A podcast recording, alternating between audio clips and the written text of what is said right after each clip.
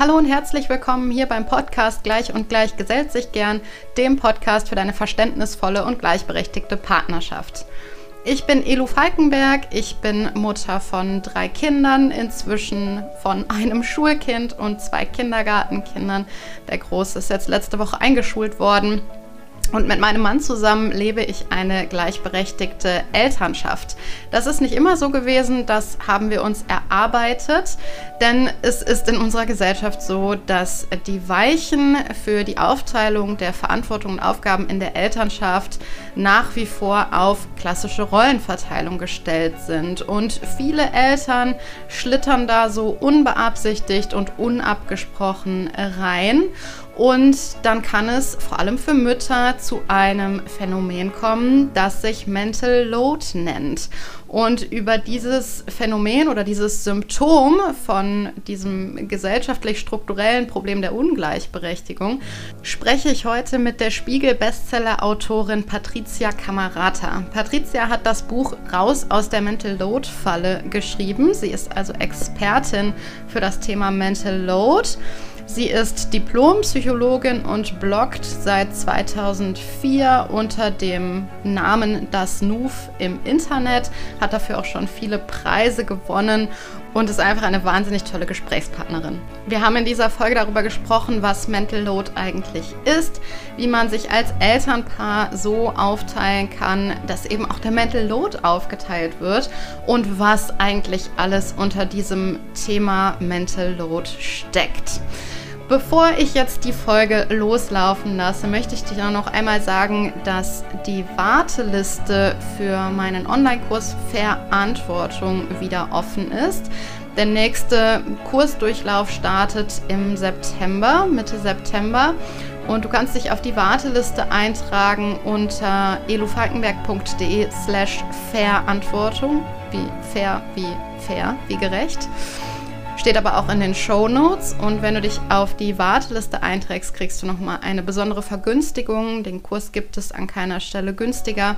Und was du in dem Kurs ähm, lernst oder mitnimmst, ist zum einen das gegenseitige Verständnis zu fördern zwischen dir und deinem Partner oder deine, deiner Partnerin und darauf aufbauend dann eben, wie ihr euch eine gleichberechtigte Elternschaft aufbaut, welche Hindernisse es da vielleicht zu überwinden gibt, wie, gibt, wie ihr damit umgehen könnt. Es ist ein sehr, ähm, ja, ein sehr tiefgründiger Online-Kurs, würde ich sagen. Es geht da auch sehr viel um Persönlichkeitsentwicklung, gerade bei diesem ersten Blog wo es um das gegenseitige Verständnis geht. Es geht viel darum, sich selber da auch zu verstehen, um dann im nächsten Schritt die Dynamik in der Partnerschaft zu verstehen. Und ja, kann dir das nur ans Herz legen und freue mich, wenn wir uns da sehen. So, jetzt lasse ich aber die Folge loslaufen. Ich wünsche dir ganz, ganz viel Spaß bei dieser Folge. Schon lange fiebere ich dieser Podcast-Aufnahme entgegen. Ich freue mich total, dass du heute da bist, liebe Patricia. Herzlich willkommen. Ja, vielen Dank. Ich freue mich auch in deinem Podcast zu sein. Ich höre den ja gerne selber. Ah, total schön. Das freut mich sehr. Du bist ja Mental Load Expertin und ich habe wieder in der Vorbereitung gemerkt, es gibt eigentlich so viel, worüber ich mich mit dir austauschen möchte. Deshalb muss ich einmal gucken, äh, dass das hier heute nicht alles den Rahmen ähm, sprengt. Habe aber wieder auch gemerkt, dass das Thema Mental Load ja so ein bisschen eigentlich nur die Spitze des Eisberges ist, also quasi ein Symptom ähm, von einem gesellschaftlichen Problem, was eigentlich darunter steckt. Also da steckt noch richtig viel ähm, ja, drin in diesem ganzen Thema Mental Load. Und vielleicht können wir aber mal bei diesem Symptom anfangen, beim Mental Load. Wie würdest du Mental Load beschreiben? Was, was ist Mental Load? Ja, also damit man das griffig hat, ähm, würde ich es einfach erstmal frei übersetzen als die Last des Dran-Denkens. Und ähm, dass man eben sich bewusst ist, Mental Load ist ein Teil von Sorgearbeit. Aber wenn man eben nach Fragen äh, quasi guckt, dann geht es nicht darum zu fragen, was ist zu tun. Also es geht nicht um die To-Dos, sondern um die Frage, wer denkt dran und wer initiiert das. Äh, und da passt tatsächlich dieses Bild des Eisbergs, den du gerade, das du gerade genannt hast, sehr, sehr gut, weil wenn man sich also die Sorgearbeit vorstellt als Eisberg, dann hat man an der Oberfläche die To-Dos, die auch statistisch gesehen jetzt nicht unbedingt gleich verteilt sind, Stichwort quasi Gender Care Gap. Ähm, aber eben unter der Wasseroberfläche, da äh, sozusagen lauert eben der ungesehene Mental Load und der macht schon auch einen ganz beträchtlichen Teil dieser ganzen Sorgearbeit aus. Ja, und kannst du vielleicht ein paar Beispiele nennen, was alles zu dieser unsichtbaren Arbeit gehört? Weil ich glaube, also viele Mütter vor allem, die ja hauptsächlich äh, oder vor allem an dem Mental Load leiden, die wissen das, die, denen muss man das auch nicht groß erklären. Und trotzdem ist meine Beobachtung, fällt es auch Müttern immer wieder schwer ähm, zu benennen oder aufzuzählen, was sie eigentlich alles machen und, und was da eigentlich diese ganze Arbeit beinhaltet. Genau, weil man sich das ganz oft eben nicht klar macht. Das geht ja auch oft in der Diskussion mit dem Partner. Also ich finde, ein schönes Beispiel ist immer, wenn ein Partner dann sagt, ja Mensch, aber zum Beispiel den Wochenendeinkauf, den macht doch immer ich. Und dass man dann sagt, ja, aber in der Regel eben mit einer Einkaufsliste. Und damit diese Einkaufsliste als Ergebnis überhaupt mal steht, braucht es ganz viel Mental Load. Also quasi sich auszudenken, was wollen wir eigentlich kochen, was haben wir noch für Vorräte im Kopf zu haben, was essen die Kinder, brauchen die diese Woche ein bisschen mehr, weil irgendwie ein Ausflug ist, wo man was mitnimmt oder weniger, weil sie Kurzschule äh, haben, ähm, sind jetzt Sachen irgendwie im Garten reif, reif, wird irgendwas schlecht im Kühlschrank, wenn wir das nicht verbrauchen. Also da sind so ganz, ganz viele kleine Einzelschritte drin, die münden eben in diesem kleinen sichtbaren Ergebnis die Einkaufsliste, die dann eben weitergegeben wird. Aber dass die überhaupt mal zustande kommt mit den ganzen komplexen Informationen, die es braucht, um dass da was Sinnvolles eben dasteht, das ist eben Mental Load. Und so kann man eigentlich jedes kleine Ergebnis irgendwie auseinandernehmen und sieht dann da ganz viel Denkarbeit hinter. Ja. Genau, die Denkarbeit, also ich erfahre das ja selber oder ich habe das vor allem jetzt, inzwischen haben wir uns den Mental Load ähm, ein bisschen fairer aufgeteilt, aber ich habe auch die Erfahrung gemacht, dass es sehr anstrengend ist und was mich auch immer sehr anstrengt, ähm, gerade auch bei dem Thema Sichtbarkeit der Care-Arbeit oder Unsichtbarkeit der Care-Arbeit eher, ähm, ist auch das ganze Thema zum Beispiel emotionale Begleitung der Kinder. Also wenn meine Kinder irgendwie drei Emotionsanfälle pro Tag haben, und zwar jedes Kind dreimal, dann bin ich auch total erschöpft und es ist auch Arbeit. Ähm, und gleichzeitig ist am Ende des Tages irgendwie kein greifbares Ergebnis da. Oder was ich jetzt letztens nochmal gedacht habe, ähm, was ähnlich anstrengend für mich ist wie diese emotionale Begleitung, Konfliktbegleitung. Ja. Konfliktbegleitung der Kinder. Man möchte ja dann auch, oder ich habe auch den Anspruch, dann irgendwie ähm, eine Konfliktlösekompetenz irgendwie zu vermitteln und mitzugeben und so. Und ähm, das dann immer zu begleiten bei der Häufung äh, der Konflikte, das finde ich auch extrem anstrengend und ist was, was man am Ende des Tages nicht wirklich sieht. Man hat es nicht greifbar und ähm, es ja, es, es strengt trotzdem total an. Ja, wenn ich da gerne was ergänzen darf, weil das finde ich, das ist wirklich auch so eine typische Sache, gerade in Paaren, wo vielleicht eben der Partner Vollzeit erwerbsarbeitet und die Frau den Nachmittag oder sogar den ganzen Tag eben mit den Kindern verbringt. Da hat man ja meist abends nur so ein kleines Familienfenster letztendlich, so zwei, drei Stunden.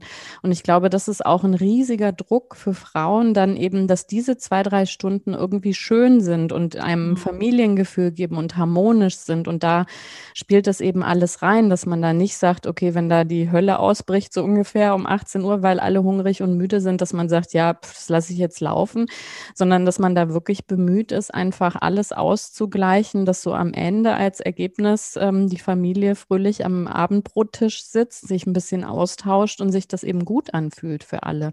Und das ist eben auch ähm, ja einfach sehr, sehr beanspruchend und typisch typischerweise eben auch oft in Frauenhand. Ja, und so ein bisschen auch in diese Schiene gehend, habe ich mich jetzt in letzter Zeit auch öfter ertappt und es war mir auch nicht bewusst, dass es eigentlich auch eine Art von Aufgabe ist, die ich mir vielleicht auch selber auferlegt habe, aber so dieses ähm, auf dem Schirm haben, dass alles läuft. Also zum Beispiel habe ich oft das Gefühl, ich bin diejenige, die ähm, auf die Uhr guckt und aber sagt, mhm. so, aber Kinder, die müssen jetzt ins Bett, sonst ist morgen mit Schule und Kindergarten, ja. ähm, ist das wirklich wieder schwierig.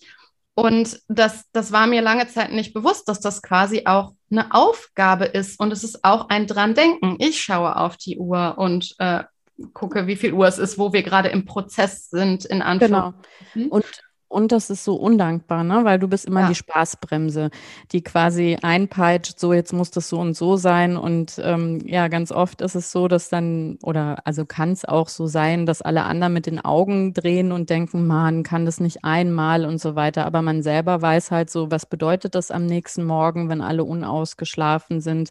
Wer bügelt es dann im Zweifelsfall aus und so weiter? Also das ist eben das, was eben dieses Antizipieren, äh, was eben da den Druck macht macht. Also da gibt es auch eine ganz äh, spannende neue Studie ähm, ähm, äh, von der Harvard-Universität und da äh, ist nochmal aufgedröselt, was Mental Load ist. Und ähm, die sagen eben genau, es geht darum, also Bedürfnisse zu antizipieren, dann auch permanent immer die ganzen Optionen abzuwägen, irgendwie was, was äh, könnte da jetzt helfen, um eben genau diese Bedürfnisse irgendwie zu erfüllen.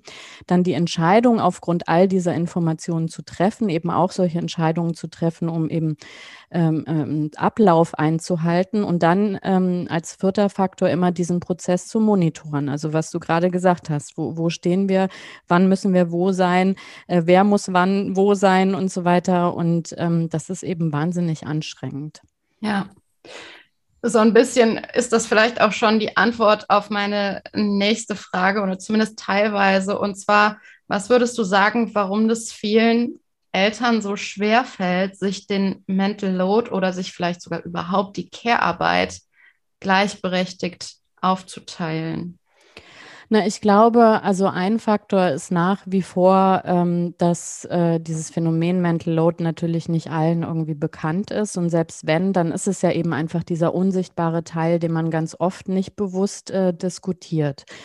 Äh, sondern man diskutiert immer die sichtbaren To-Dos und eben diese Aufteilung. Und auch da ist man, sage ich mal, sehr, sehr großzügig, weil was ja oft so klassisch gegengerechnet wird, ist eine Vollzeiterwerbsstelle gegen eine Vollzeit-Sorgearbeitsstelle und sagt, das ist doch gerecht.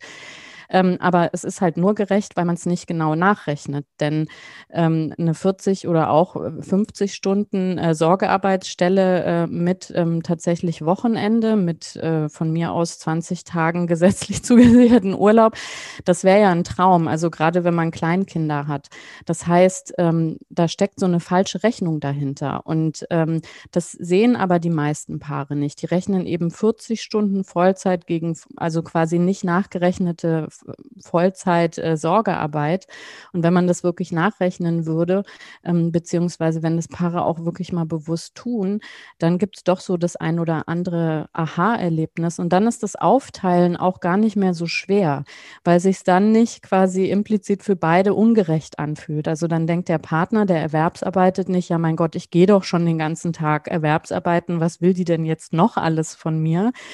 Und umgekehrt ähm, hat man dann vielleicht als Sorgeperson nicht das schlechte Gewissen, dass man sagt, oh Gott, mein Partner arbeitet ja schon den ganzen mhm. Tag und jetzt äh, mute ich dem auch noch zu, ähm, weiß ich nicht, mit den Kindern abends Hausaufgaben zu machen oder morgens eine Stulle zu schmieren oder so.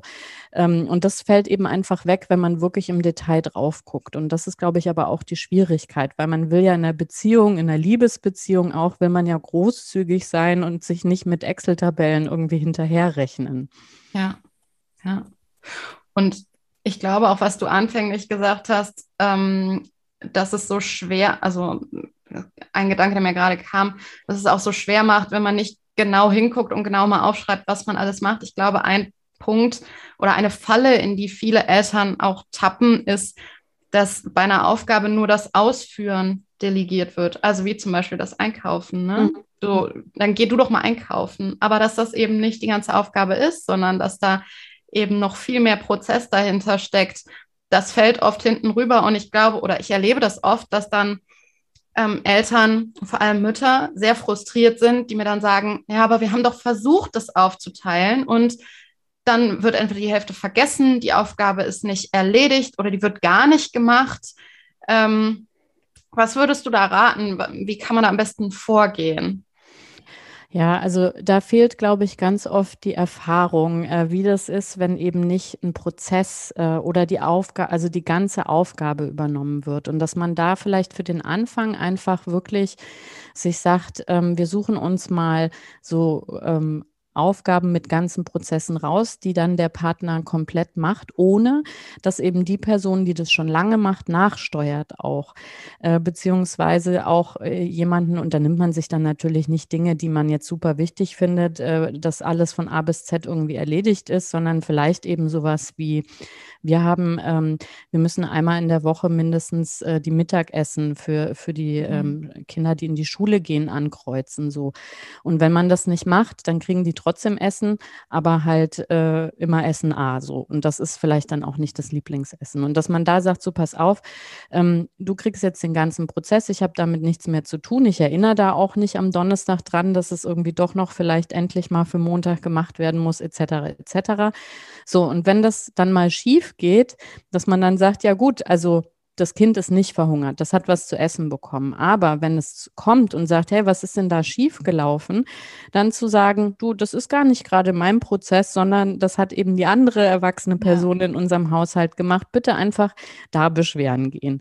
Und dann ähm, ist sozusagen das schon so adressiert, dass man die Erfahrung macht, ah, ist natürlich nicht so toll, wenn man irgendwie angemeckert wird von dem Kind auch. Ähm, und dann merkt man sich das vielleicht einfach für die nächste Woche schon mal besser. Und so finde ich, kann man sich halt so kleine Sachen eben raussuchen und einfach die Erfahrung auch machen lassen, was das bedeutet, weil man hat ganz oft im Kopf halt so, mein Gott, so schwer, so eine Riesenaufgabe ist ja. es doch nicht, einen U-Termin auszumachen. So, ja gut, aber es fängt halt an, da muss man sich einen Reminder machen, weil man muss eben drei Monate vorher beim Kinderarzt anrufen. In der Regel kommt man da auch nicht durch einfach, sondern ruft irgendwie zehnmal an, da merkt man, Mensch, das ist doch blöd, das immer geistig auf Wiedervorlage zu setzen, weil es ist eben nicht dieses eine Telefonat, was dann am Ende drei Minuten dauert, sondern eben das ganze Zeug davor. Und ich glaube, wenn man eben dem Partner die Möglichkeit gibt, diese Erfahrungen zu machen und auch mal halt zu merken, ach Mensch, ähm, das ist schwieriger, als ich mir es vorgestellt habe, äh, und dann aber auch äh, die Konsequenzen sozusagen äh, auszubaden, ähm, dann ist das einfach, äh, glaube ich, ein ganz guter Lerneffekt. Und auf der anderen Seite lernt man selber eben auch, man ist zwar sehr routiniert, man hat im Laufe der Zeit sich auch natürlich Sachen optimiert und so, ähm, aber man merkt dann, gut, das geht vielleicht ein, zweimal schief, äh, aber dann klappt das eben und dann gibt es vielleicht auch mal eine ganz andere Lösung, als man dachte. Die Kinder sind jetzt irgendwie groß geworden, haben auch andere Bedürfnisse und dann lernen da eben beide mit und dann kann man das eben auch sozusagen in kleinen Schritten irgendwie voranbringen. Ja, ja, das, ähm, genau, also da ist mir jetzt gerade eben noch auch zu ähm, aufgefallen, also zum einen einzukalkulieren, dass es halt ein bisschen Zeit und Übung braucht, wenn man Aufgaben anders verteilt, auch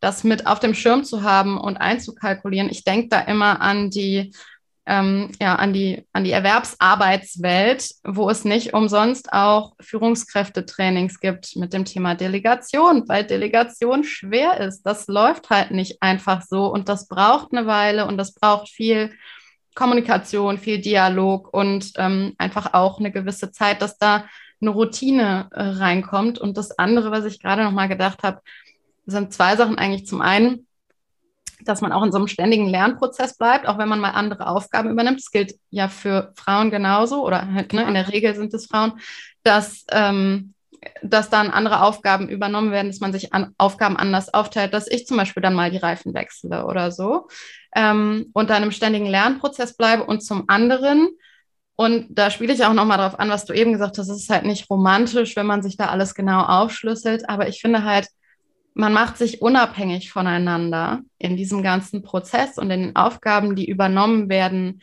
müssen, damit ein Familienalltag läuft. Und ich persönlich sehe das immer so, ich finde das total romantisch, sich unabhängig voneinander zu machen, weil dann denke ich mir immer so, dann, dann können wir ja aus den richtigen Gründen zusammenbleiben ja. und nicht, weil wir uns gegenseitig brauchen und nicht ohne einander können, sondern weil wir uns halt mögen oder lieben im besten Fall. Und ähm, ich glaube, das hat einfach viele, viele Vorteile. Und was ich auch mal in, in deinem Buch gelesen habe und auch mal in, in einem anderen Podcast gehört habe, in dem du zu Gast warst, war so dieses Thema, ähm, demjenigen, der eine neue Aufgabe übernimmt, auch einfach so ein Vorschussvertrauen zu geben und dann mit einzu oder, oder davon auszugehen, er kriegt es schon irgendwie hin, auch wenn es vielleicht anders sein wird, als ich das normalerweise mache. Aber es wird schon irgendwie klappen. Und ich habe das selber mal so erlebt, da musste ich, also war echt irgendwie so ein, so ein Augenöffner, dass mein Mann ähm, unseren Sohn in den Kindergarten gebracht hat und die Kindergartenbrotdose äh, zu Hause geblieben ist. Und ich habe das irgendwie mittags erst bemerkt, habe gesehen, oh je, die Kindergartenbrotdose ist zu Hause, der hat kein Frühstück mit.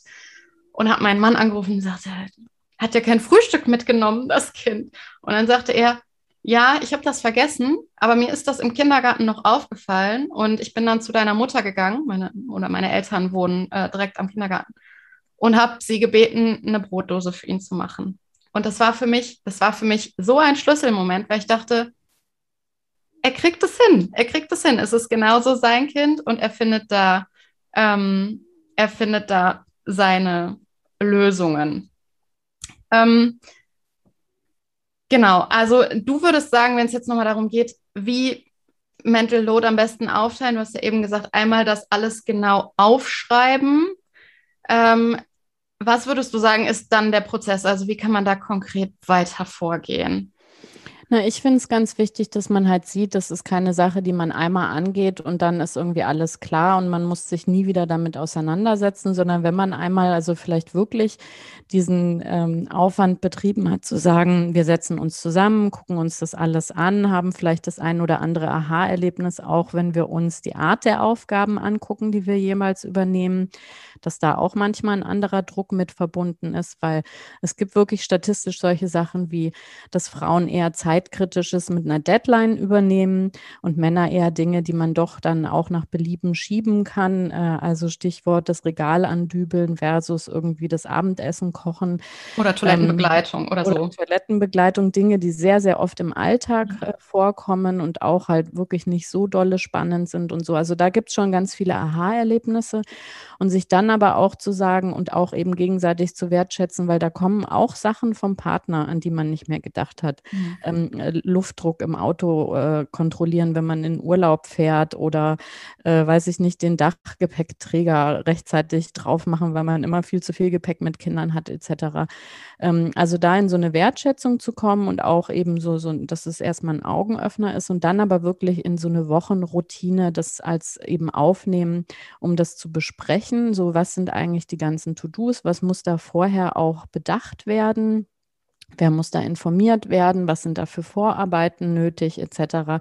Dass man eben immer mehr lernt, diesen ganzen Prozess für die einzelnen Aufgaben zu sehen und auch zu übernehmen und dann empfehle ich für den Anfang, wenn man wirklich umschichten will, dass man sich als Paar auch wirklich nochmal explizit Zeit nimmt, vielleicht einmal im Monat wirklich über die Metaebene zu sprechen. Also mhm. sich auszutauschen und zu sagen, wie hast du dich eigentlich mit der Aufgabe gefühlt? Ähm, was würdest du nächstes Mal genauso machen? Was würdest du anders machen? Was war für dich irgendwie ein Aha-Effekt? Was ging viel schneller, als du gedacht hast? Was hat viel länger gedauert? Etc. Ähm, und auch wirklich einfach zu hinterfragen. Du hast es eben kurz angerissen. Ähm, viele machen das ja so auch, dass sie sagen, jeder macht das, was er am besten kann oder sie. Äh, ob das wirklich so sein muss für alle Ewigkeit oder ob man sogar bewusst sagt, wir, wir wechseln mal genau die Aufgaben, um da auch Kompetenzen aufzubauen und rechnen dann auch damit, dass es in dem Fall dann am Anfang länger dauert, aber mit dem Ergebnis eben, dass wir uns gegenseitig auch ersetzen können.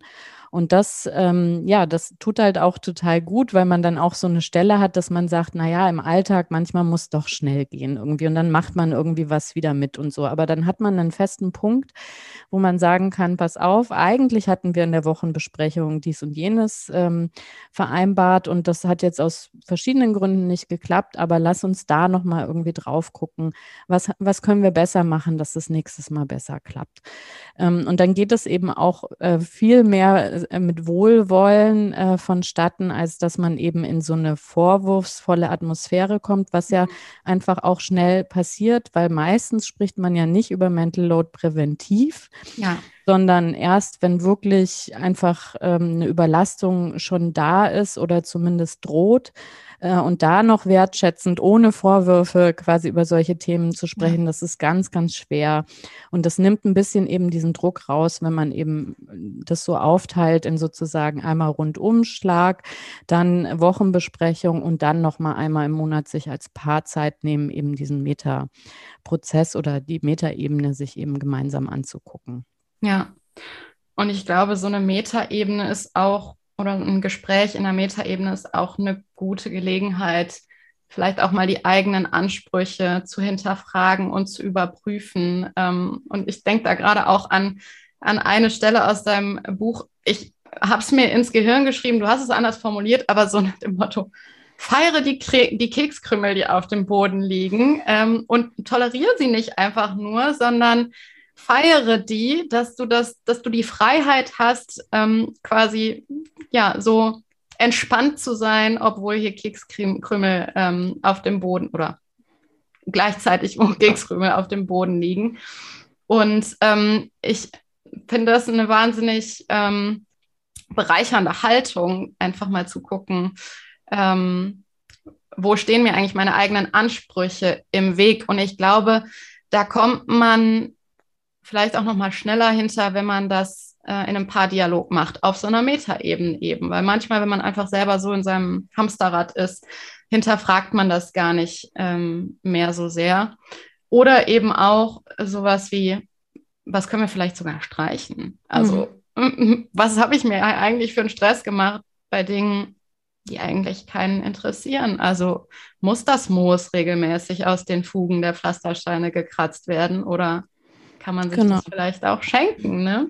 Ja, ja, oder eben in bestimmten Lebensphasen sich das zu schenken, ne? Das ist ja auch nochmal, also ja. es ist was anderes, wenn ich irgendwie 13-jährige Kinder habe, die eh ihre Ruhe haben wollen oder du hast irgendwie äh, Kleinkinder und Babys zu Hause, ähm, dass man da auch äh, jongliert eben mit den eigenen äh, Vorsätzen und oder eben, dass man da sich einfach sagt, okay, also eigentlich finde ich es schon schön, ähm, aber in der Lebensphase stresse ich mich eben nicht noch extra damit äh, und ich greife das auch wieder auf, äh, wenn unser Leben einfach anders geworden ist. Und das ist, das Schöne ist tatsächlich, also dieses, ne, man ähm, sich da locker machen und so weiter, das äh, geht ja eben auch nicht auf Knopfdruck, sondern genau mit diesen äh, Erfahrungen, die du ja jetzt eben auch beschrieben hast mit der Brotdose, ähm, dass man wirklich das Vertrauen auch fassen kann, dass äh, so eine Situation auch ordentlich gelöst wird. Und ähm, da muss man sich manchmal halt einen Ruck geben und auch nicht erwarten, dass es dann vielleicht immer so ist, aber sich dann da wiederum an der eigenen Nase packen und sich mal zu erinnern, wie war denn das ganz am Anfang, wenn man, also oft ist es ja so, dass die Frauen ähm, einen Großteil der Elternzeit noch übernehmen. Wie war denn das? Wie war mein Lernprozess? Was habe ich da eigentlich verbaselt, vergessen? Also ich erinnere mich an viele Kinder ähm, hier Spielplatzen, Spielplatzbesuche, wo mein Kind vor mir stand und sagt, ich habe Durst und ich dachte so, oh nein, ich habe schon wieder die Trinkflasche vergessen. Dann bin ich halt auch zum Bäcker gegangen oder ich hatte immer eine gut äh, ausgestattete äh, Mitmutter am Spielplatz oder so oder Taschentücher oder also das kann man ja unendlich aufzählen. Ja. Aber dass man sich sagt, man, das ist doch bei mir genauso. Und ja. wenn mir Sachen besonders wichtig sind, dann muss ich das meinem Partner einfach auch nochmal erklären, warum das so ist. Weil ich hatte tatsächlich eben in der Phase, wo ich auch in so einer Überlastung war, hatte ich das Gefühl, ich jongliere so ein Kartenhaus die ganze mhm. Zeit. Und deswegen war es für mich eben nicht egal, ob dann die eine Karte irgendwie da richtig steht oder nicht. Und ich habe gedacht, dann entspanne ich mich mal, sondern ich habe immer dieses ganze Kartenhaus einfallen sehen, wenn eben diese eine Karte Karte nicht richtig positioniert war.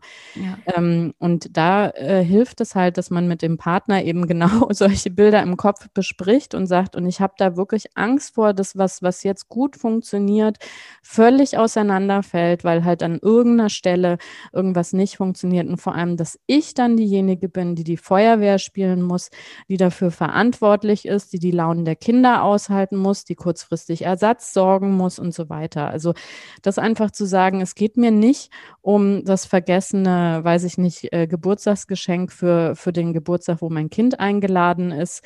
Ähm, sondern einfach quasi um dieses ganze drumherum und die Erfahrungen, die ich vielleicht in der Vergangenheit auch gemacht habe, an wem es hängen bleibt. Und dann ist es in der Regel, sagt ja der Partner nicht so, ach so, ja, aber ist mir jetzt trotzdem total egal, wenn es ja. dir schlecht damit geht. Ja, ich glaube, das ist auch der springende Punkt, ne? wenn man da wirklich mal auf der äh, Bedürfnisebene oder auf der Gefühlsebene kommuniziert und sagt wirklich, es geht mir total schlecht im Moment, ich bin total überfordert, ich kann nicht mehr, ich brauche Unterstützung, ich brauche Hilfe, so, oder wir müssen uns anders aufteilen. Dann, man ist ja nicht ohne Grund zusammengekommen. Also in der Regel, ähm, ja, hat man ja einen Grund, warum man zusammengekommen ist. Und ich unterstelle äh, den allermeisten Paaren, ähm, dass sie eigentlich eine Wertschätzung füreinander haben und dass sie einander, also dass sie den anderen wertschätzen so und dass das manchmal so ein bisschen überdeckt ist, halt auch manchmal mit Vorwürfen und so.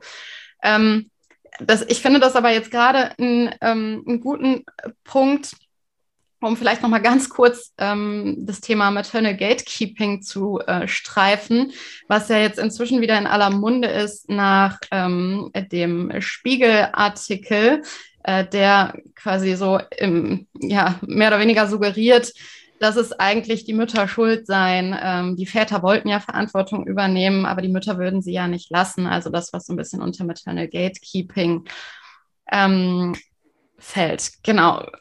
Was sagst du dazu? Ähm, warum ist das überdenkenswert, diese These? Ja, also äh, ich finde, man kommt dem relativ schnell auf die Schliche, so auf diese Schieflage, ähm, wenn man sich mal fragt, äh, wie kommt es eigentlich zu solchen Haltungen? Also wann ist denn die Mutter verspannt, äh, wenn der Vater irgendwas macht?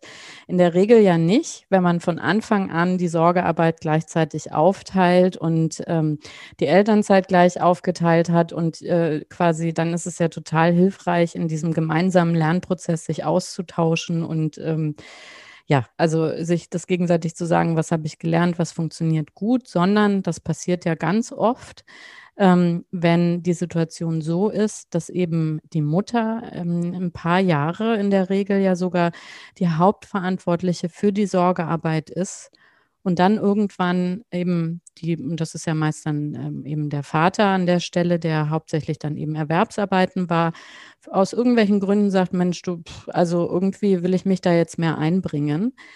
Ähm, und dann gibt es eben diesen, diesen äh, Kompetenzgap und den Erfahrungsgap. Und dann fällt es natürlich also einfach auch schwer äh, zu sagen, pff, ja, dann soll der mal von Adam und Eva irgendwie anfangen, seine Erfahrungen zu machen. Ich mache jetzt mal ein halbes Jahr die Augen zu, sondern dann hat man ja schon so Best Practice entwickelt, will das irgendwie gerne weitergeben. Dann kommt wieder dieses Thema, ähm, wird er sich denn auch um die Konsequenzen kümmern oder bleibt das dann doch eben auch wieder an der Person hängen, die hauptsächlich die Sorgearbeit gemacht hat.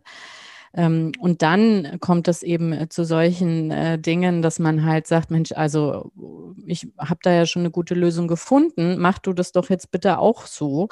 Äh, und äh, der Vater dann sagt, ja, Moment mal, aber äh, ich will das jetzt aber ganz anders machen oder ich habe da eine ganz andere Idee und daraus ähm, entstehen dann auch diverse Konflikte. Und ich finde, ich bin schon dem Begriff gegenüber immer ganz kritisch. Also ich finde, das ist kein Maternal Gatekeeping, wenn man über solche Dinge diskutiert, wie der Vater war mit den Kindern im Schwimmbad und vergisst äh, die ähm, äh, nassen Sachen irgendwie aufzuhängen, wenn dann die Mutter kommt, äh, das macht und quasi sagt, du, fürs nächste Mal wäre super, wenn du das eben machst, weil äh, das stinkt alles und ähm, übermorgen ist wieder Schwimmen in der Schule, dann brauchen wir das auch wieder.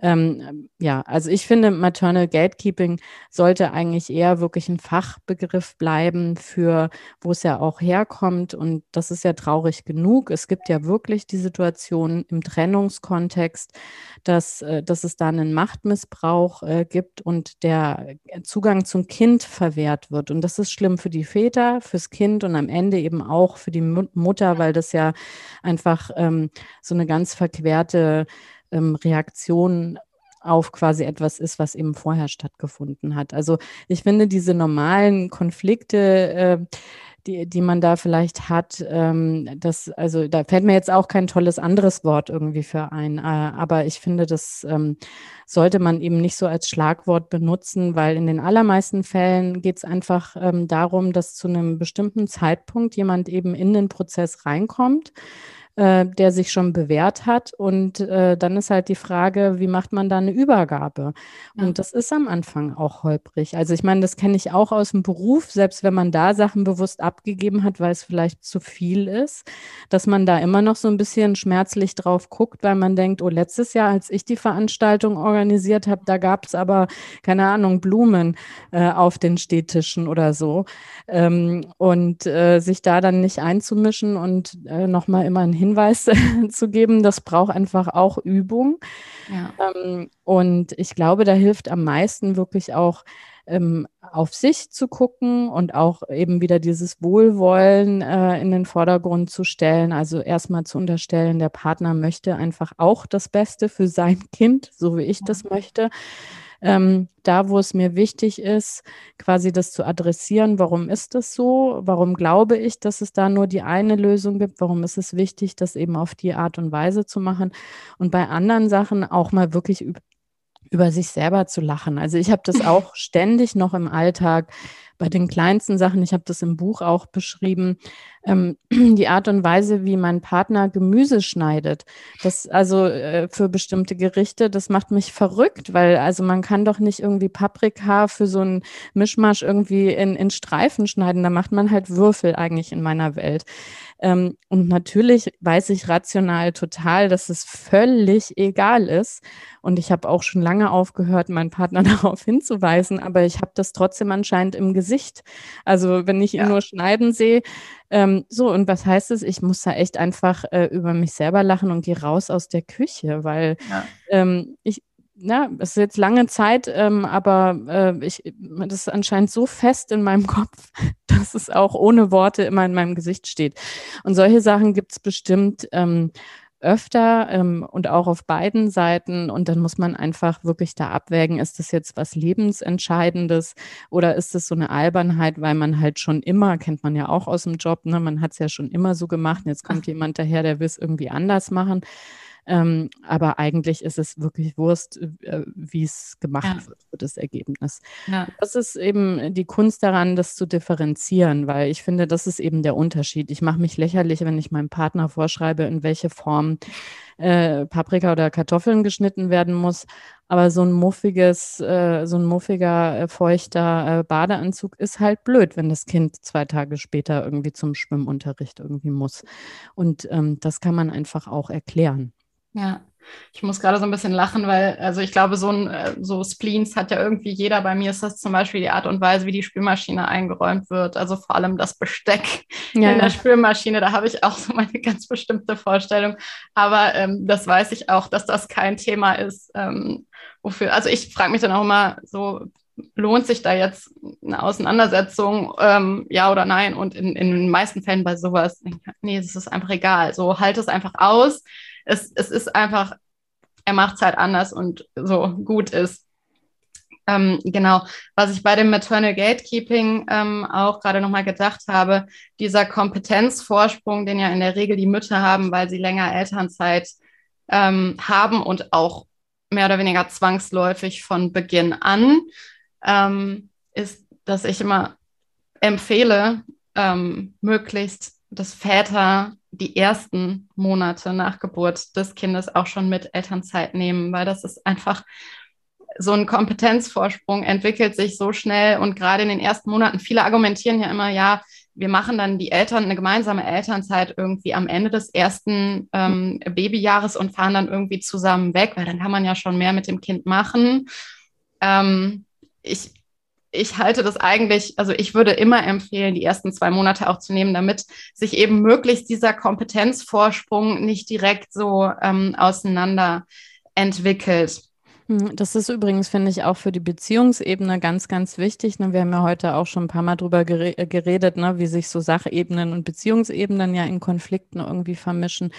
Weil dieses Verantwortung tragen für ein Lebewesen, für die Gesundheit, für die Entwicklung und so weiter, das ist halt was, ähm, wenn man das teilt, das tut total gut. Und natürlich sind es all diese Fragen am Anfang, die sind genau am Anfang, wo beide ja noch nie Eltern waren beim ja. ersten Kind ähm, und wo man, wo es so gut tut in solchen Situationen, wenn das Kind irgendwie erhöhte Temperatur hat, ne, dass äh, beide nochmal gegen zu testen, sich anzugucken und zu sagen, gehen wir jetzt schon zum Kinderarzt oder nicht? Oder zu gucken, Mensch, guck mal, jetzt ist Freitag 16 Uhr. Ähm, was bedeutet das? Gehen wir vielleicht doch noch in die Notaufnahme und lassen uns notfalls, warten wir da anderthalb Stunden mit dem Wissen, wer lange wartet, da ist nichts Schlimmes. Ähm, aber genau diese Dinge gemeinsam zu entscheiden. Äh, und ich glaube, dass das dann wahnsinnig stark macht auf der Beziehungsebene, weil eben da nicht die Partnerin, die die Sorgearbeit hauptsächlich macht, alleine steht und alleine die Verantwortung übernimmt und alleine diesen Druck hat, sondern man macht das zusammen. Ähm, und das, äh, ja, also ich sehe das auch so ähm, und äh, deswegen ist äh, umso trauriger eigentlich, dass es eben sowas wie Vaterschutz, also kein ja. Dependant irgendwie gibt, ja. sondern dass das dann auf Kosten von Urlaub und so weiter geht weil ich glaube, für die gleichberechtigte Elternschaft ist es ein riesiger Hebel, die ja. ersten Wochen und Monate gemeinsam äh, miteinander zu verbringen und gemeinsam eben Eltern zu werden und nicht sich jeweils auf eine Rolle zu spezialisieren. Ja, und ich glaube, das würde auch allgemein die Wertschätzung für das Thema Care-Arbeit total erhöhen, denn ich denke mir immer so, also das Thema äh, Geld, wer verdient mehr Geld, schlägt ja so oft irgendwie alles andere. Und wenn man aber mal, wenn man mal guckt, so, wenn man junge Eltern fragt, was ist denn gerade eigentlich das Wichtigste in deinem Leben, dann sagen die meisten ja mein Kind. Und wie, wie anstrengend das aber ist und wie viel Verantwortung man trägt. So ein kleines Kind, also nicht nur dafür zu sorgen, dass das Kind überlebt, sondern auch noch wohl genährt ist, dass die Bedürfnisse schnell erfüllt werden und so weiter das ist eine enorme Belastung und super ähm, wertvoll eigentlich. Und äh, dass das so wenig Anerkennung und so wenig oder immer noch viel, viel zu wenig Anerkennung und viel, viel zu wenig Wertschätzung in unserer Gesellschaft hat, das, das ist mir oft schleierhaft. Also ich kann mir das, ich kann mir da selber irgendwie auch nicht so richtig einen Reim drauf machen ähm, und habe immer das Gefühl, das Thema Geld äh, schlägt irgendwie alles. Wer Geld, wer mehr Geld verdient, der hat auch irgendwie mehr Privilegien und mehr Rechte und dessen Zeit ist irgendwie mehr wert. Ähm, aber das ist vielleicht genau die Überleitung zu meiner nächsten Frage. Und zwar, ich habe am Anfang gesagt, in meinen Augen ist Mental Load halt ein, ein Symptom von etwas, was eigentlich darunter steckt, einem gesellschaftlichen ähm, Problem. Was würdest du sagen, fließt da alles mit rein? Da in diesen, oder was, was steckt da alles drunter in diesem Eisberg dazu, dass es überhaupt zu diesem Thema Mental Load als Symptom ja in der Regel bei Frauen kommt? Ja, also ich glaube, da sind ganz viele strukturelle Dinge drin, die interessanterweise sich persönlich bei den Leuten anfühlen, als wenn sie individuelle Entscheidungen treffen. Aber ja. die Rahmenbedingungen äh, machen ja eine bestimmte statistische Verteilung dann in diesen, in diesen Entscheidungen. Und da ist vorneweg ähm, halt zum Beispiel der Gedanke, dass Vollzeit mindestens eben 40 Stunden sind, beispielsweise, wo man sich sagt, wie soll, wie soll das gehen? Also Vollzeit und äh, Sorgearbeit, ähm, also das äh, ist ja eigentlich schon auf der Hand, dass das irgendwie nicht vereinbar ist. Also nicht ohne quasi persönliche Kosten. Genauso ähm, aber auch äh, Faktoren in der, in der eben ähm, Steuer äh, oder Besteuerung von Ehepaaren, ähm, also Sprichwort irgendwie Ehe, äh, Sprichwort, Stichwort, äh, Ehegattensplitting, was ja äh, logisch erscheinen lässt, ähm, gerade wenn man ähm, ein ähm, Gap im Gehalt hat, äh, dass eben ähm, man da, äh, ja, dass es sich dann erst recht eigentlich lohnt und so richtig eben, und dann fängt es an, alles ganz verquert zu werden, lohnt es sich ja finanziell nicht, wenn dann die Frau Lohnsteuerklasse 5 hat und nur so ein paar Kröten verdient, mhm. ähm, dann auf Zeit, Nerven, Ressourcen überhaupt arbeiten zu gehen, so ungefähr. Also da sind ja so ganz viele verquerte Dinge, die da irgendwie raus. Ja, auch da wieder Geld als entscheidender ja. Faktor, ne? Genau. Und, und ja. komischerweise lustigerweise da halt dann auch, guckt man aufs Netto und nicht aufs Brutto, was ja so mit Besteuerung, finde ich, nochmal eine andere Geschichte ist. Ja. Aber gut, ähm, und dann natürlich sowas wie die Infrastruktur, also Betreuungsplätze, äh, Kita-Plätze, Hortplätze und nicht nur gibt es die überhaupt, sondern in welcher Qualität gibt es die? Mhm. Kann ich mein Kind dahin geben und habe das Gefühl, das ist dann nicht nur betreut im Sinne von, das läuft dann nicht auf die Straße und wird irgendwie überfahren, sondern geht es dem da gut? Hat es da quasi alles, was es braucht, was ich notfalls eben auch zu Hause bieten könnte? Ähm, und also da kann man also quasi unendliche Listen machen, weil auch sowas wie bezahlbare Mieten gehört da rein. Ja, also dass man sagt, wenn, wenn die Mieten immer weiter steigen, ähm, dann ist es äh, und gesehen eben am Prozentsatz des Einkommens wieder, dann ist das halt eine ganz enorme Belastung, die ja dazu letztendlich führt, äh, dass sich sowohl der Partner als auch äh, die Partnerin eben äh, halb äh, tot arbeiten quasi durch Erwerbsarbeit hat, um dieses Geld überhaupt zu erwirtschaften.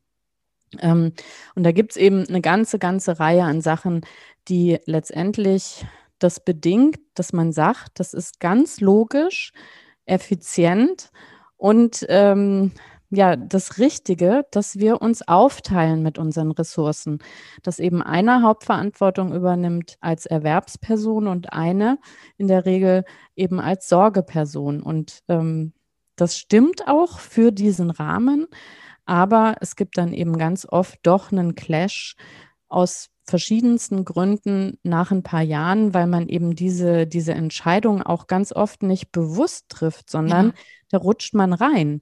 Also ähm, ich kann mich auch erinnern, Thema Elternzeit, äh, da frage ich mich heute auch, wie, wie konnte das sein? Das, da haben wir, habe ich nie mit meinem Partner drüber geredet, ob sowas wie, also damals sechs, sechs Monate in Frage kommt. Ja. Sondern es war völlig klar, es heißt ja auch Vätermonate, dass mein ja, Partner ja, zwei äh, Vätermonate macht und ich den Rest. Also äh, und, und da ist also in der Regel nichts bewusst entschieden und schon gar nicht mit dem Blick, was bedeutet das für uns in einem Jahr, in drei Jahren, in fünf, in zehn Jahren? Wie sieht es dann aus mit der Rente? Wie sieht es aus mit unserem Erwerbseinkommen?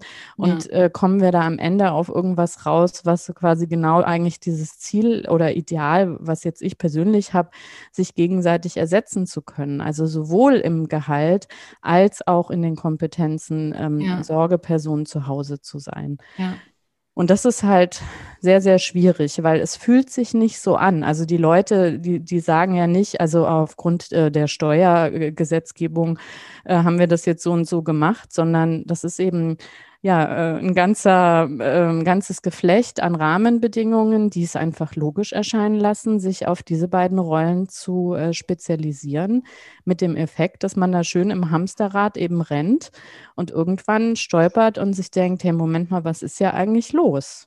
Ja was macht es auch mit der Qualität der Partnerschaft? Ne? Es ist ja in dem Sinne auch ein Machtungleichgewicht häufig in der Partnerschaft. Also zum einen, was das Finanzielle betrifft, zugunsten des Partners in der Regel, ne, des äh, Erwerbsarbeitenden, in der Regel Mannes ähm, und was die Kinderbetreuung oder auch die Einflussmöglichkeiten und ähm, Entscheidungen oft auch auf die oder bezogen auf die Kinder angeht. Ähm, häufig ist das Machtgefälle zugunsten ähm, der sich kümmernden, ähm, der sich kümmernden Mutter was ich gerade auch noch mal gedacht habe und da, also da wird es dann wirklich tief im Eisberg, ist ja auch so, das geht so ein bisschen einher damit, was du sagst, wir treffen in der Regel keine bewussten Entscheidungen, weil wir wenig ähm, Diversität in der Verantwortungsaufteilung bei Eltern sehen, in unserem Umfeld. Unsere äh, Eltern, Großeltern in der Regel haben sich ähm, ja so das so klassisch aufgeteilt in der Rollenverteilung.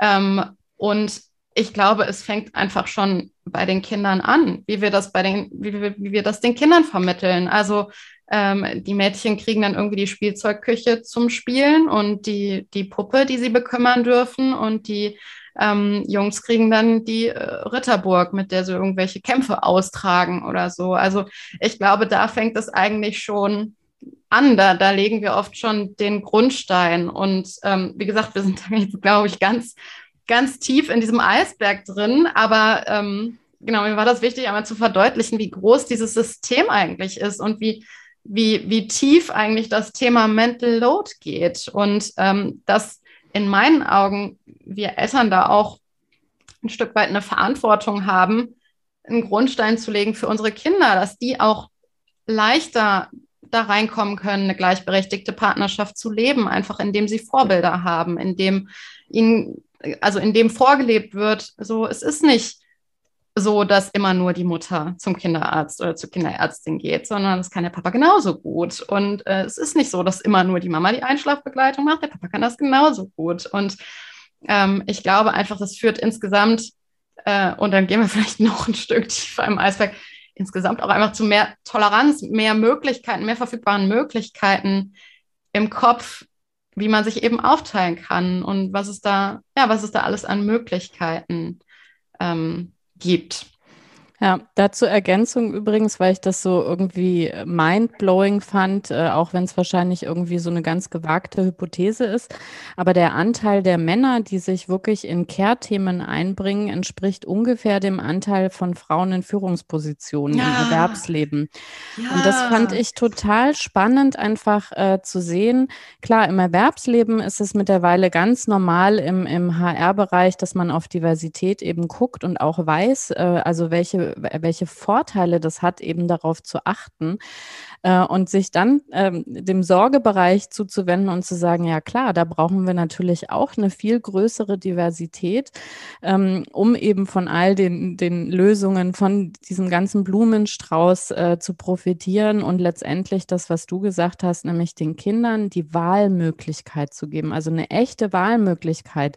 Kleine Jungs, die mit Puppen spielen können, ohne dass die schief angeguckt werden. Mhm. Mädchen, die irgendwelche technischen Sachen interessant finden, ohne dass irgendwer Angst hat, da kommt jetzt was anderes zu kurz, sondern dass man da eben nicht nach Geschlecht, sondern vielleicht wirklich nach Interesse, Veranlagung und so weiter zukünftig seinen Weg gehen kann und eben nicht, du bist ein Junge und deswegen musst du äh, dich darauf vorbereiten, den Hauptanteil äh, des Familieneinkommens zu erwirtschaften und du bist ein Mädchen, dir liegt doch das Kümmern eh im Blut.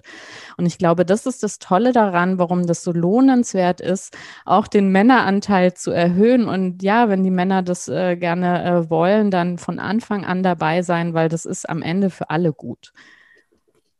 Ja, das äh, finde ich tatsächlich auch mindblowing und das unterstützt auch das, was ich immer sage. Wir leben halt in einem System und ähm, da fügt sich vieles so zusammen. Ich sage halt immer, ähm, es ist nach wie vor halt so, dass Männern die Hauptaufgabe der Erwerbsarbeit zugeschrieben wird, gesellschaftlich, und Frauen die Hauptaufgabe der Haus- und Care-Arbeit. Und wenn sich jetzt Frauen mehr Richtung Erwerbsarbeit orientieren, dann ist das immer noch, also es ist nicht unmöglich, aber es werden ihnen Steine in den Weg gelegt. Wenn Männer sich mehr Richtung ähm, Care- und Hausarbeit orientieren, dann ist es auch für sie nicht unmöglich, aber es werden ihnen auch da Steine in den Weg gelegt. Mhm. Also das ist so, das, das ist komplementär, das, das greift ineinander und das unterstützt ja auch das, was, oder das, was du gerade gesagt hast, unterstützt das ja, ne? dass das dass es komplementär ist, das greift ineinander. Und weil du gerade hier nochmal über das Thema ähm, Arbeitswelt gesprochen hast, ich bin ja von Hause aus sozusagen Personalentwicklerin und es kommt mir immer wieder in den Sinn, dass ich mich frage, warum werden, werden Eltern oder insbesondere Mütter, weil die sind Benachteiligte in der Erwerbsarbeit, warum werden die nicht auf Händen getragen in der Arbeitswelt? Also äh, du sagst es auch mal in einem Podcast, den ich gehört habe, ähm, beim Thema Mental Load, das sind eigentlich, das ist ein Projektmanagement. Das, das ist ein Projektmanagement, da kriegt man in der, in der Arbeitswelt, da kriegt man ein, ein super Gehalt für, wenn man sowas managt, wenn bei einem die Fäden zusammenlaufen und so weiter. Und das ist etwas, was, was mir irgendwie noch unbegreiflich ist, wenn man mal überlegt, was für wahnsinnige äh, Soft Skills und Schlüsselkompetenzen man in der Elternrolle erwirbt, die so wahnsinnig wertvoll sind in der Arbeitswelt. Und was passiert? Mütter werden diskriminiert. Also in der Arbeitswelt ja Väter auch, auf jeden Fall. Ähm, nur auch da wieder, also gibt es ein bisschen andere Pain Points. Aber ähm, das ist tatsächlich ein Thema, das ähm, ja, das ist mir unbegreiflich, dass da nicht mehr auf diese wahnsinnig wertvollen Ressourcen zurückgegriffen wird.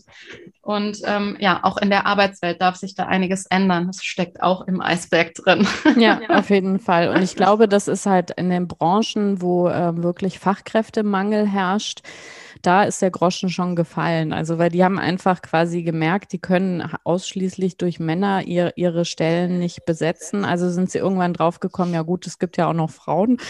So, und ähm, wie man die dann eingestellt hat, hat man festgestellt, uh, die, da sind die Ressourcen doch ganz schön eingebunden, auch durch diese Sorgethemen. Und wie können wir das denn jetzt irgendwie alles in Gleichgewicht bringen? Und äh, da bedeutet eben Vereinbarkeit nicht nur Vereinbarkeit eben für die äh, weiblichen Fachkräfte, sondern plötzlich ähm, ist es auch ein Männerthema, weil es mm. natürlich äh, die Väter gibt, die das gerne anders machen wollten. Äh, und äh, wenn dann Firmen, die können auch nicht unendlich dann eben über Gehalt um solche Fachkräfte äh, miteinander konkurrieren, sondern dann kommen ganz andere Themen. Und ich kenne es eben aus wirklich der Tech-Branche, dass der Vereinbarkeit, also echte Konzepte für Vereinbarkeit, äh, eben eigentlich in der Regel fast gar nicht mehr hauptsächlich für Mütter gemacht werden, sondern eben genau für diese Väter, die es ja gibt, die einfach auch nicht mehr in diesen 50er Jahre Klischees irgendwie ja. leben wollen, sondern die eben auch Sorgearbeit übernehmen wollen, für die ähm, eben für die Familie Sorge tragen, nicht nur heißt Geld nach Hause zu schaffen. Ja. Und das ist dann ganz spannend zu sehen, ähm, dass es da dann doch geht und macht ja zumindest Hoffnung, dass es in ein paar anderen Branchen vielleicht einfach auch irgendwann mal doch so ja. die Bewegung in diese Richtung gibt.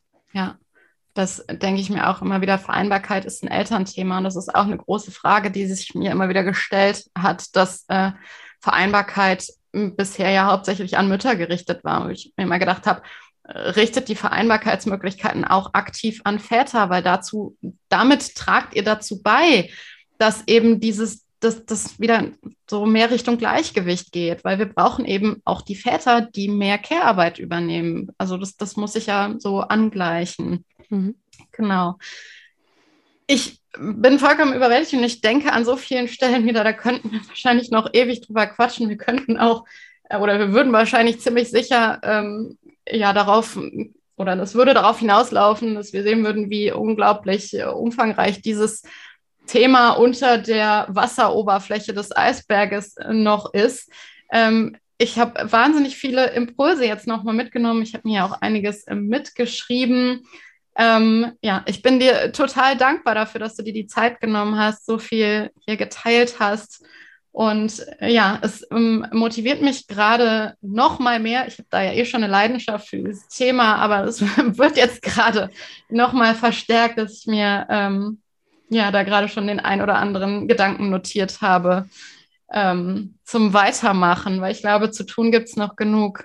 Ja, ja, vielen Dank auch äh, für die Einladung. Und ich kann jetzt nur denen, manchmal bringt man ja selber äh, ein paar Hörerinnen neu in den Podcast, falls das so jetzt bei mir war wirklich empfehlen, äh, andere Folgen von dir anzuhören, weil was ich wirklich toll finde, ist, dass du so ganz viele praktische Ansätze da immer hast. So ganz konkret und ganz praktisch. Wir haben ja jetzt viel so über gesellschaftliche Rahmenbedingungen und so geredet, aber genau diese ähm, Themen wie unterschiedliche Sauberkeitsstandards oder so, daran hakt es ja dann ganz oft ja. in Beziehungen und da hast du jeweils einzelne Folgen und von daher, also alle, die heute zugehört haben, die neu dazugekommen sind, äh, einfach in die anderen Folgen auch mit reinhören.